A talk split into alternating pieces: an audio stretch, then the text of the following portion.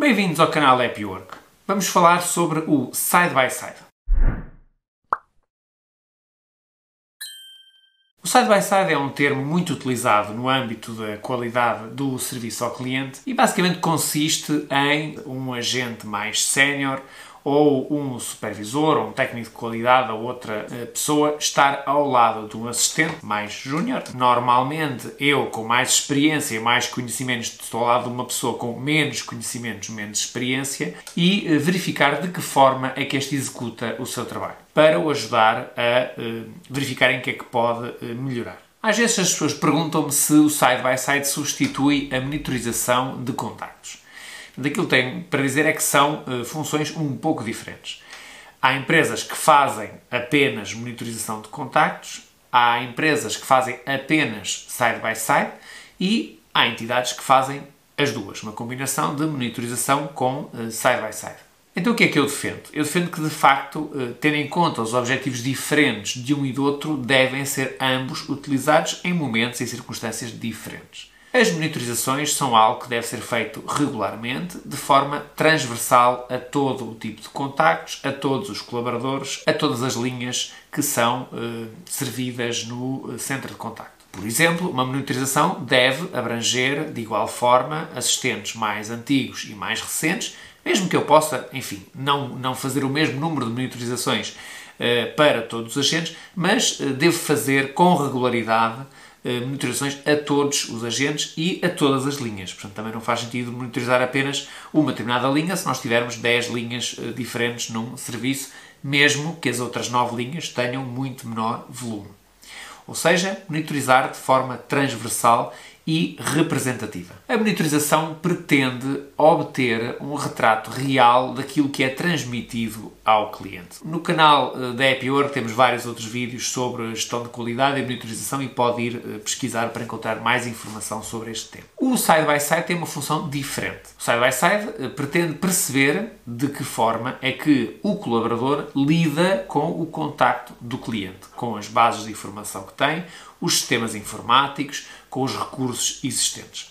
Até para se perceber como é que lida com o seu supervisor e como é que utiliza as ferramentas de contacto com os colegas, por exemplo. O side-by-side -side não permite transmitir a 100% uma imagem de como é que o cliente é tratado, mas sim como é que o agente lida com o contacto do cliente, porque está a ver do lado de cá, do lado do ponto de vista do agente, como é que ele está a trabalhar. Então, porquê é que eu devo utilizar o side by side, se eu estou a falar do ponto de vista do agente, e não me limitar única e exclusivamente a ouvir as chamadas, ou a ver os e-mails que são respondidos, ou a analisar as cadeias de chat, porque eu não faço apenas isso e tenho que ver do lado do colaborador se no fundo o que nos interessa aqui é a perspectiva do cliente. O side-by-side -side é importante para complementar a informação que a monitorização nos dá. Vou-vos dar um exemplo concreto para se perceber uh, em que circunstâncias é que o side-by-side -side é particularmente útil. Eu tenho dois colaboradores, o João e a Joana. Quer um, quer outro, aparentemente, segundo as monitorizações, têm a mesma dificuldade os dois têm dificuldade em fazer a venda, em fechar a venda junto do cliente. Têm taxas de sucesso inferiores à maior parte dos colegas. E, portanto, foi isso que as monitorizações nos disseram.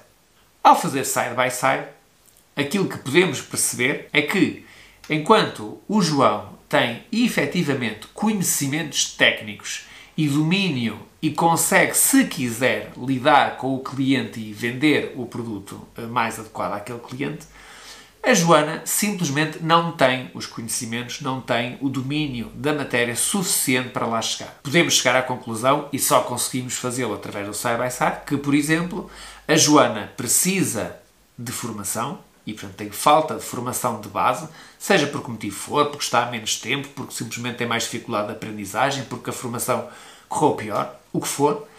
E o João, pelo contrário, está desmotivado ou desinteressado. E, portanto, nós apenas com a monitorização do contacto, naquele caso de uma chamada, não vamos conseguir perceber o que é que devemos fazer. Não vale a pena estar a dar formação aos dois quando, afinal, o João até domina tecnicamente e sabe perfeitamente como é que há de lidar com o cliente. Ele simplesmente não quer utilizar os seus conhecimentos. E, portanto, o problema é outro.